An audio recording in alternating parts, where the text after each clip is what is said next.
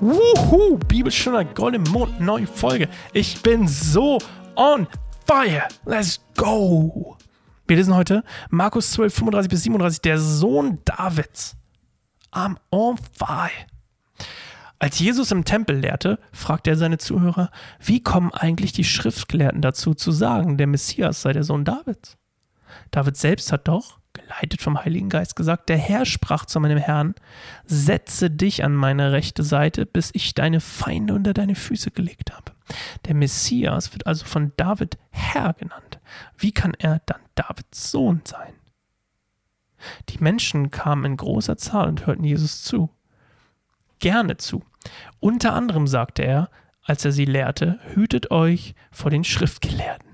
Sie gehen mit Vorliebe in lange, langen Gewändern einher und erwarten, dass man sie auf der Straße ehrfurchtsvoll grüßt. In den Synagogen nehmen sie die vordersten Plätze für sich in Anspruch und bei Festessen die Ehrenplätze. Sie verschlingen den Besitz der Witwen und sprechen zum Schein lange Gebete. Darum erwartet sie ein besonders hartes Urteil.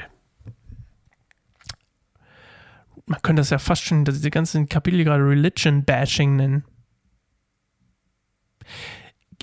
Sind wir mal ehrlich.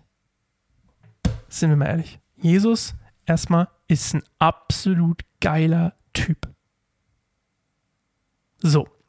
Und dann, also, ähm, die, die, die Übersetzung hier, also der Herr sprach zu meinem Herrn. Da ist es nämlich so, David, ähm, also der Herr sprach zu seinem Herrn, ist nämlich der Herr Jahwe, das ist quasi nicht das gleiche Wort. Wir probieren es mal ein bisschen aufzurollen. Ähm, der Herr quasi ist Jahwe, sprach zu, zu meinem Herrn, der Messias. Also, ähm, pff, gar nicht so leicht. David selbst hat doch, geleitet vom Heiligen Geist, gesagt, geleitet vom Heiligen Geist, der Herr Jahwe sprach zu meinem Herrn Messias.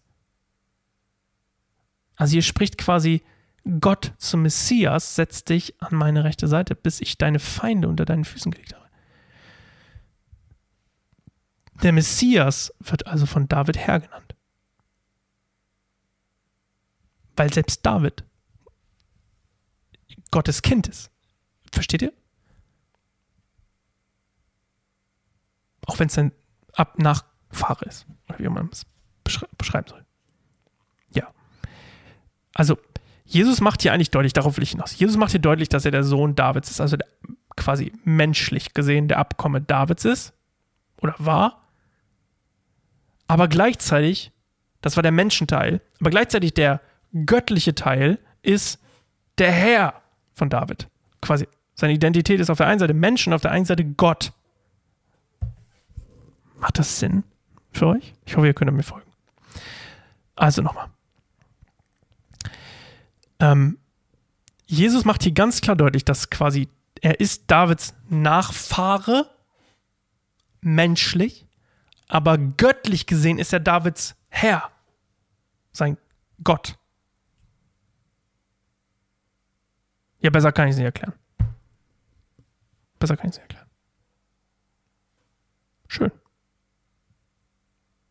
Kurze Folge, knackige Folge. Bis morgen. Ich habe mich wieder ein bisschen beruhigt.